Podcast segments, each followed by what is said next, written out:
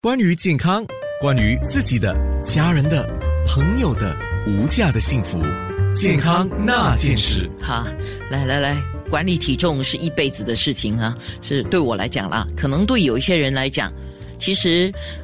管理体重哦，不一定是减肥诶。我就有听众跟我讲，我老是吃不胖，这也是管理体重的一个概念了。等一下我会帮你问哦。不过我想，大部分的人，包括我在内，就是觉得老是瘦不下来。好，黄庭芳综合医院内分泌学科的顾医生曾诗林医生啊，今天我们说到减肥嘛，要问的是你是内分泌专科嘛？那减肥直接就对应到你的专科啊，是跟我们的内分泌有怎么样的一个关系呢？好，你好，安娜，呃。我是我是啊，曾医生，今天很荣幸的能够上到你的节目来分享我一些专业的知识。所以啊，对于你头啊第一个问题呢，就是说我是内分泌专科嘛，说到底跟减肥有什么关系？所以首先呢，我要呃呃解释的这就是我们内分泌系统呢是通过荷尔蒙来调节我们身体的新陈代谢、生长发育跟生殖衰老等生理活动。这并维持呢我们身体内的环境呢相对的稳定，以应付复杂多变的体内外变化。那么呢，肥胖症呢其实是一种长期由体内累积过多甚至是易量的啊脂肪所导致的疾病。那肥胖症可以说是内分泌失调的因，它也可以是内分泌失调的果。那我们且说说，呃，内分泌啊，呃，肥胖症是怎么是内分泌的啊失调的原因吧？所以一般来说呢，肥胖症的形成呢，主要是有多种各种不同的因素，比如说饮食上啦，长期增加了高能量、高脂肪的食物啦，呃，作息不规律、睡眠不足、少运动及遗传共同因素等等所造成的。那么呢，这些导致肥胖因素。而导致会导致分泌啊内分泌的失调，从而影响食欲、饱腹性感好、身体储存的脂肪量和新陈代谢等等。那另一方面呢，因为肥胖本身呢，而导致的失啊内分泌失调呢，它会诱发起一些代谢性的疾病，比如说恶心啊、糖尿病啦、高血脂、高血压、脂肪肝等等。这是为什么说肥胖病肥胖呢是内分泌失调的因呢？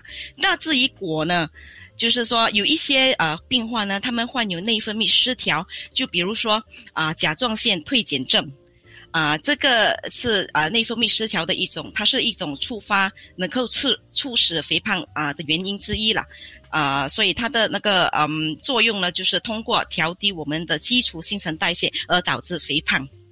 嗯，所以。我们的内分泌啊，哇，现在好像上上又回到学校上课一样啊。我们的内分泌 很多时候我们就会说啊，内分泌荷尔蒙咯啊，我们只会说三个字或者叫激素啊，hormone 啊，那就是很直接的讲到荷尔蒙，很多人就直接想雄激素啊、雌激素啊这些。但是像你刚才提哦，我们其实身体里面的内分泌还包括了甲状腺，这些也是属于内分泌的。还有什么是属于内分泌的？对了，所以除了甲状腺之外呢，还有其他的雌激素、呃雄激素呢，还有其他的，就比如说啊胰岛素，啊经常在糖尿病啊听听过的这个词语就是胰岛素，啊还有一些脑下垂体啊啊生啊的生长激素等等的那些也是算是内分泌的一种。所以任何的一种内分泌，只要它紊乱了。啊，它就会干扰到我们整个身体的那个代谢的问题，然后就有一些人就会暴瘦，有些人就会暴胖。对，就是这样。所以说，所以说有些时候呢，在某种情况下呢，我们看啊，对待肥胖的病者，虽然大多数都是单纯性的肥胖，就是说因为种种不同生活水啊啊。的原因而造成的，可是有一些是因为病理性的，所以有些时候，很多时候我们都会从我们的面试啊和一些血液的那个测验啊，来啊确保说这位病患呢没有这说这这方面的的的的问题，是，不然的话我们可以对症下药。曾医生，在你临床上，你发现一个人的胖跟瘦哦，既然我们讲有先天因素，有后天因素嘛，我想大部分人像我这样啊，我知道有一个部分是后天的啦，就是嘴巴管不住嘛啊，这嘴巴管不住就会肥胖，这个是一个后天的因素。那先天后天的因素，在整个呃，我们讲管理体重上啊，它的百分比是大概多少呢？嗯，大致上肥胖的遗传性是介于四十到七十。八仙之间。所以，如同很多的疾病，肥胖其实是由基因与环境因子互动所成的结果。也就是说，人的肥胖是由先天条件和后天因素所交错而成。OK，哇哦，所以因为因为嗯对，所以是不是这么简单的啊？我天呐，是，所以这就就怎么，比如说我在家里说明吧，呃，所以每一个人的基因呢的对热量啊，对啊那个啊脂肪的易感性都不同，静态休息时所消耗的能量也不同，代谢速度不同等等，这都会造成构成我们的肥胖体质的先天条件。而我们所谓的饮食啦、啊运动啦等等习惯，就是属于后天的环境，诶啊，也就是啊影响体重的啊重要因素之一啦。是在脸书直播上呢，我会跟郑医生来聊一下，因为他在黄庭芳医院嘛，就是专门帮人减肥的。我有点呃想要知道你们怎么帮人减肥，还有就是他。讲到一个叫干预啊，就干预病患的生活。我估计了，我先猜想，干预的意思呢，就是说，哎，你要怎么吃啊？还有你要怎么做运动啊？还有你的睡眠时间。除了这些，还有什么呢？健康那件事，关于健康，关于自己的、家人的、朋友的无价的幸福。健康那件事啊，我发现我问的东西还没问完呢哈。呃，黄庭芳综合医院的内分泌学科的顾问医生曾诗林医生啊，当然我们说减肥有一定的误区跟迷思了，所以我一样样帮他们问啊。减肥是要靠什么呢？我们讲了很多饮食管理、运动、睡眠，但是意志力重要吗？哇哇，这个问题呢？真的是问倒我了。说其实呢，其实呢，减肥呢，它的难度大，它不亚于那个戒毒，所以呢，在这方面呢，心态是非常重要的。它是一个漫长的工程，需要足够的耐力跟毅力，不可以求快，盲目求快。OK，那很多人就会说，为什么我老是减，就是减那个体重了啊？那么可是又减不下来，为什么呢？一些人他老是来瘦不下的原因呢，有呢，就比如说他们过度节食，哦，所以在减肥过程中呢，很多人都想说，我这个不吃那个不吃，我什么都不吃，我一定瘦下来的，对不对？所以在减肥过程中呢，当然控制你的那个能量的索取来减肥固然非常重要，但是你过度节食，你会消耗掉身体的蛋白、肌肉蛋白，导致你的那个肌肉量降低。那肌肉量降低呢，它就会导致呢我们的新陈代谢缓慢，降低身体的总消耗量，把自己减成了一个易胖的体质。那么呢，当你恢复到跟减肥前吃一样多的那个能量时呢，你就会发觉到你越减越胖，越难也越来越难受。在这一方面呢，如果他们过度节食的话呢，如果没有注意一些营养的均衡呢，啊，你就会导致营养失衡啦。所以，因为缺乏啊，缺少那些适当的营养呢的因素呢，会导致一些胃分泌的失调。这样呢，你就不仅减肥不成，也因为呃那些营养元素的失调呢，而导致身体蜡黄啦，身的那个脸蜡黄啦，或者是你长青春痘啦、月经不调啦等等的情况。所以有些人有一部分的人就说，我节食，我呃一点点的节食，可是我天天上健身房，天天健身，然后为什么他们也瘦不下来呢？这个原因呢，大概有两个。第一个呢，就是很多人在健身过后呢，他们食欲大增。就是说，尤其是在晚上锻炼的时候，所以他们就会不小心在食欲大增的当时呢，就是摄取过多的能量，所以要减脂就不可能了。第二个呢，就是他们减啊，在健身的时候呢，它的好处就是它其实可以帮你燃烧脂肪和啊锻炼你的那个肌肉。所以我们讲 BMI BMI 嘛，刚刚我就所说的，他们会觉得说，诶，那个体重没有下降，那个 BMI 没有一样，可是我已经天天上健身房了，那个。那个我们不算，我们不算是他们减肥不成功，只是因为他们因为有一些锻炼呢，他们的那个肌肉量呢增加而已，所以 balance up，所以他们没有减重，也不是也也在，所以他们就不属于说他们是肥了了，他们是那个啊啊，就是就是没有达到那个目标。另外一些啊患者呢，我看啊、比较多，就是说他们会以为说食物的食量少，比如说两块饼干呐、我跟你吃零食啦我得都去吃一点点啦，等一下吃一点饼干这些这些小小小小的东西，零食我们说零嘴，呃几颗糖，然后喝一口两口那些含糖的饮料呢，过过瘾这样。他们只以为这些的分量其实很少，一点一点这样，其实一点一点加起来就很多点了，而且他们没有去做那个 tracking，所以呢，就导致他们减肥不成功咯。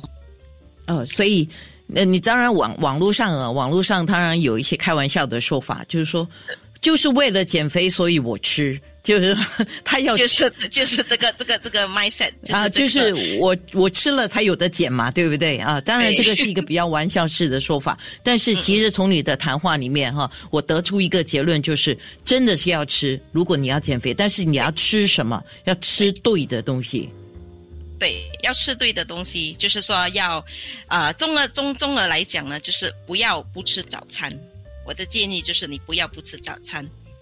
然后呢，第二呢，就可以其尝试其他的，比如说，嗯，呃，一些间歇性的进食啦，或者是一些营养代餐，嗯都是一些呃现在所普遍非常热门的一些减肥的一种方法。OK，呃，你刚才我们刚才在讲的是老师减不下来，对不对？对。但有些人说我减下来了，我减下来了，可是他又回去了，反弹，对。为什么呢？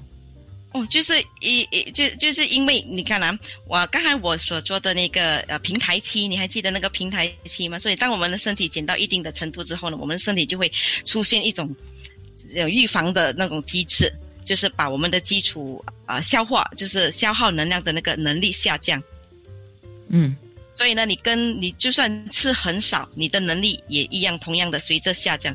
所以呢，你就会发觉到呢，你放弃，你就会在一个阶段呢，你会放弃你之前所做的那些努力，然后跟以前吃回一样。所以呢，可是你的那个新陈代谢呢已经被降低了，所以它就很难去 catch up，就变成了你会啊、呃、容易体重反弹。如果你回去跟以前吃一样多的话，嗯，那另外一个就是平台的作怪啦。另外一个问题就是。那个人好讨厌啊！他吃吃吃吃，他都不会胖的。我呼吸一下，我喝水，我都会胖。那有怎么解释呢？这是跟代谢率有关吗？对，所以有些人先天呢、他就会有比较高的那个基础代谢，所以他们的先天条件就比较好，啊、所以呢，他们这些人呢，怎么多吃都不会胖。但是有一点要记得，就是尽管他们的先有先天性的那个优质条件，可是随着时间的推移，如果他们长期性索取的能量呢，大过于他们身体所消耗的能量呢，他们存在的那个啊、嗯肥胖的风险还是存在的。所以代谢率这个东西，我们刚才有讲，有先天有后天的嘛。如果一个人先天的代谢率是不高的啊，普通诶不高，甚至甚至比普通还低的话，那么他后天努力加强代谢率，当然是通过运动了啊。呃，嗯，对，有帮助吗？哦，是这是必然的。所以你通过运动，你可以增加你的那个体能体能消耗，嗯就是帮会帮助你维持或者是提升你的代谢率。再加上呢，一些无氧运动呢，就是啊、的本质着重于那个啊、肌肉的那个量的那个增加，所以那个也是可以说算算是算是说能够帮你提升你的那个基础代谢率的那个一种方法之一。再加上平常的的一些生啊很良好的生活习惯、规律啊、睡眠充足等等呢，都对啊与维持我们的那个啊基础啊代谢率非常的有帮助，可以帮助人们减肥，甚至是维持体重。是我我后来有一个发现啊，我发现呃代谢率要保持的比较良好，就是就是说你等于是垫下基础了，我们可以这样讲哈，垫下嗯那个基础的时候是越年轻越好。越年轻越好。我对我发现到这个这个状况就是当你还在求学的时候，你念书的时候，你年轻的时候，如果你的那个基础代谢率啊，就是叫新陈代谢率 （mo-（metabolism） 能够有一个很好的起点啊，呃。这个是比较良好。如果你错过那个黄金 时期，到了年纪大的时候，不是说不行，就像刚刚我们讲嗯，比较难，很难呢、是非常的难。哎呦，我这样讲很不很没有鼓励性。很没有鼓励性啊。把把我们人呢是是是多变的，我们嗯可以对不同的情况做出调整。所以有积极的一个心态也是非常重要。难并不代表不行。是，所以我觉得啦啊，在听节目的，在看我们脸书直播的朋友，你的孩子如果是处在青春期，处在这个年轻的阶段，真的要多鼓励他们呢，有一个。运动的习惯，还有就是呃饮食的管理，对他的基础代谢率，将来他会感谢你呀，对吗？就好像念书一样，对吗？对，健康那件事，关于健康，关于自己的、家人的、朋友的无价的幸福，健康那件事，很有趣的一样东西啊！我们都知道，呃，英文说的嘛，We are what we eat。对吗？所以讲到减肥的时候，管理体重的时候，呃，医生也好，或者我们个人也好，我们都知道饮食是很重要的啊。呃，刚才你提早餐一定要吃，如果早餐不吃会怎么样呢？所以早餐不吃呢，大多数大多数，所以嗯，可以这么说吧，大多数的那个嗯一。科学家都持有不同的言论，早餐不吃和吃到底有什么影响？在大多数一致，啊，大多数的研究人员呢就会啊认为说，吃早餐其实有助于增加你的饱腹感。帮助你减少每日卡路里的索索取，改善我们的食物的那个饮饮料啊的的品质。那么呢，吃早餐呢，对于维持我们正常的生物钟正常运作至关重要。没吃早餐呢，它不但会影响我们的新陈代谢，当我们的空腹时间一旦太久，它就会容易出现胃痛的问题。再加上呢，如果你不吃早餐，你到了中午，有些人就会觉得非常异常的饥饿。那么呢，他们就会可能反而吃的更多。嗯，在早餐当中，如果你可以加下加加了一些有蛋白质的食物呢，它其实可以帮助你在白天有更长时间出现的那个饱腹感。这其实是有助于减肥跟保持体重的一种嗯策划测量啊的那个 strategy 之一。啊，策略啊，然后策略，sorry。那那我们讲，那晚餐呢？晚餐有些人说晚餐不要吃，要减肥，晚餐不要吃啊？你怎么看？所以有些人认为不吃晚餐其实是一种健康的行为，因为佛家有说嘛，过午不食，对不对？可是你要知道，我们现在生活人的就是啊，现在人的生活习惯，我们很少在九点之前睡觉，对不对？那我们的那个肠胃的活动呢，会真正的降低，是当我们在进入睡眠之后。说那当我们还醒着，我们依然会有一些胃酸的分泌。那如果你不吃晚餐的话，你的胃里面的胃酸就会造造成呃对在我们对我们的胃呢造成一定的损伤。所以你经常不吃晚餐的话，久而久之你会得胃病。那么呃有几项对于健康晚餐的建议就是：第一，你尽量就是早一点吃，比如说五点啊、六点啊、傍晚的时候吃，尽量不要超过八点钟过后。晚餐四个小时过后呢，尽量不要上床去躺睡觉，这样就会嗯使我们所吃的那个晚餐呢有充分的消化。那另外一个就是俗语说得好了，早餐吃得好，中午吃得饱，晚餐吃得少。那我们的晚餐如果吃得太丰盛啊，吃得太高脂肪、高能量啊，它就会加重我们的那个肠胃的负担。那它那个肠胃呢，就会把那些呃紧张工作的信息一直传向我们的大脑，所以你会发觉到呢，他们会导致一些人失眠啦、多多梦啦，久而久之就会引起神经的衰弱。所以这几点呢，是关于健康晚餐所要啊遵守的。OK，呃，两个问题我要问哈。那有人就说要减肥的话，蛋白质不可少，蛋白质一定要有。第二个，有人说减肥的话，蔬菜是可以代替水果，但是水果不能够代替蔬菜。嗯，那我们来谈谈第一个，就是蛋白质。啊，你说蛋白质不可减少，对，所以优质的蛋白质，刚刚就是我所说的，它其实有助于增加我们的饱腹感，所以你在食物中吃一些蛋白，你会维持你的饱腹感，所以你。只要你有 discipline，就是说你有那个呃呃呃 discipline 的话呢，你就不会说在没有饥饿的情况下去进食，对不对？因为你有那个饱腹感。第二呢，就是索取嗯蛋白优质蛋白呢，会帮助我们的肌肉肌肉量、肌肉的流失等等的，所以是其实是对啊减肥其实有啊莫大的好处。OK，那蔬菜跟水果呢？嗯，蔬菜很好。说 如果只是单单吃水果，我们知道水果有果糖嘛。可是水果里面就没有一些啊、嗯纤维啦，没有有纤维，可是没有脂肪。嗯，所以人家就说哇，如果我把水果当成正餐来吃呢，会不会说我又美容又有减肥的功效，一举数得呢？所以基本上呢，因为水果之内里面呢有果糖。好不好？如果你一餐吃很多大量的水果的话呢，那个能量其实也是不少的。所以呢，嗯，就比如说你吃半个西瓜，你因为不吃饭，你去吃半个西瓜，那半个西瓜其实相等于差不多五六百的卡路里，就代表说它差不多来两碗到三碗饭的那个分量。所以你如果采取这样的一个策略的话呢，其实是适得其反，哦，所以不会达到那个作用。水果有水果的好处，蔬菜有蔬菜的好处，但是我觉得真的哈、水果是好吃，但是水果不能够取代蔬菜。就是说啊，我有吃蔬菜，我不用，哎，没有，我有吃水果，我不用吃蔬菜，是不可以的。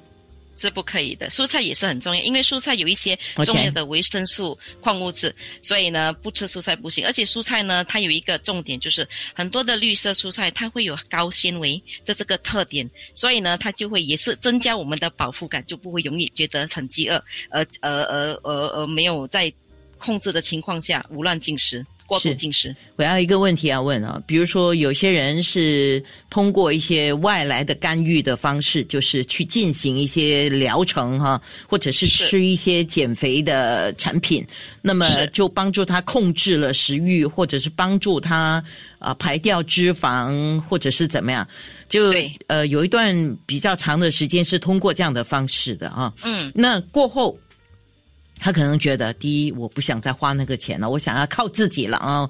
那长时间用了这样的一种方式来控制体重之后，你要用回自己的 metabolism，你的新陈代谢率，呃，来控制这个，呃，会没有作用吗？还是会效果如何呢？嗯，一般上来讲，我们在市场上卖的那些减肥茶、减肥的药的药的那些保健品呢的部分，他们会加入可能不少剂量的那些泻下类药物，就比如说利尿剂啊、泻药等等的。所以这它是通过嗯排除使用者体内的水分跟蛋白，所以它营造出一种来减肥的假象。可是它未及触，它未触及那个减肥的核心。那有一部分的药物呢，它的产品中呢有一些未申报的成分，甚至有一些禁药。呃，所以它就可以帮助你啊、抑郁你的食欲呢。可是呢，它的那个有效性和它的那个安全性是没有通过相关的那个机构所认证啊、所以呢，我的建议就是就是不要擅自去市场上买那些减肥药。那至于呢，他们如果成功的以这些方式来减肥，过后呢，他们决定说，哦，我要用自己的方式来减，其实不是不可以的。其实，在我们用的减肥处方药，很多时候，当人们把他们的减肥处方药停了之后，他们的身体多多少少会反弹。这是这也就是我所谓呃为为为什么说啊、处方药只是啊、补充，而不是我们健康生活、饮食生活的替代品。如果一个人可以持续性的继续他们的那个行为型疗法的话呢，这对他们啊、长期的减重的呃会带来他们啊、长期的那个减重功效。OK，也就是说，当他停止用外来的这些很多时候都会反弹。呃，不止反弹，你你要用回自己的自然力量来是呃来减肥的话，减肥的话，它可能需要一段时间去。我可不可以用两个字叫唤醒？唤醒你身体的自然的力量呢？呃，也不是说，因为它那个药物一停的话呢，它就会被我们的身体所代谢掉，所以那个药物的那个成分呢，无论是以什么样的作用呢来呃导致减肥，都都已经不见了。所以啊、最重要的是呢，这个呃想要减肥的那个那个患者呢，还是要做对东西，就是说，你能嗯啊、继续持续性的知道什么东西该吃，什么东西不该吃，然后养成良好的啊、规啊生生活规律跟那个适当的运动。啊，保持活跃，这个才是长期啊、的那个啊、策略。健康那件事。